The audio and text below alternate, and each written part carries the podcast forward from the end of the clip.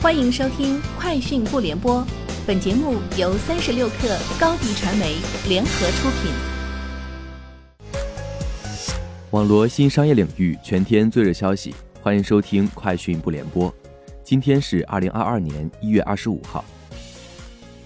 网易近日试水 AI 音乐创作，推出全球首个一站式音乐创作平台天音。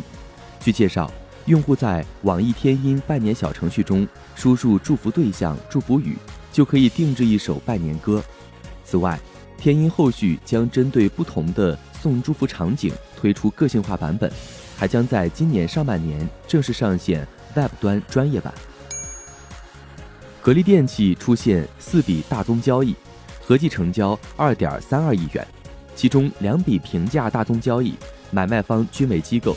成交价每股三十八点八九元，共成交三千三百四十四万元。两笔溢价大宗交易的卖方均为华泰证券无锡良青路，接盘方均为开源证券营业部。成交价每股三十九点八零元，合计成交一点九九亿元。据报道，已进入苹果 iPhone OLED 面板供应链的京东方，也希望能扩大他们在 iPhone 面板中的份额。并将在产品扩展到高端版本。有媒体表示，京东方希望通过将低温多晶氧化物技术应用到 OLED 面板的生产中，进而实现为 iPhone 十五高端版供应 OLED 面板的目标。AI 续写应用彩云小梦近日入驻喜马拉雅，尤其 AI 续写的小说故事将由喜马拉雅 AI 主播喜小道演播并发布在喜马拉雅平台。据官方介绍。彩云小梦是基于大规模语言模型自研的自然语言处理模型，是一个能够进行各种类型文本创作的人工智能。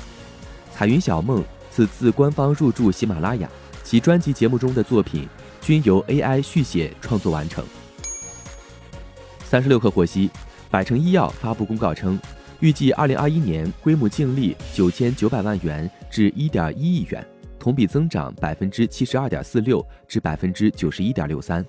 截至二零二零年十二月三十一号，公司在手订单为五点零五亿元，同比增长百分之七十六点八八，带动营业收入规模大幅上升。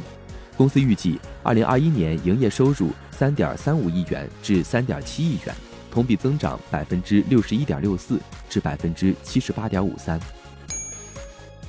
据报道。松下计划在日本投资约八百亿日元建造电池厂。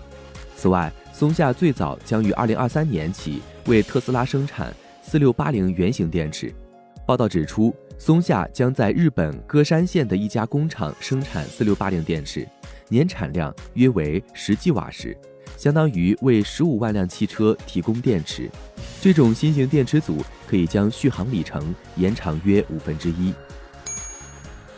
据报道，华盛顿特区总检察长卡尔拉辛起诉谷歌，称其欺骗性位置跟踪行为侵犯了用户隐私。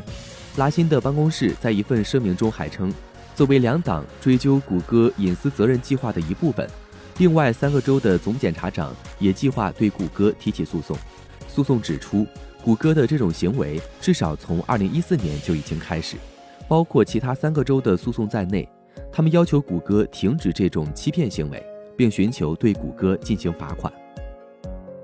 以上就是今天节目的全部内容，明天见。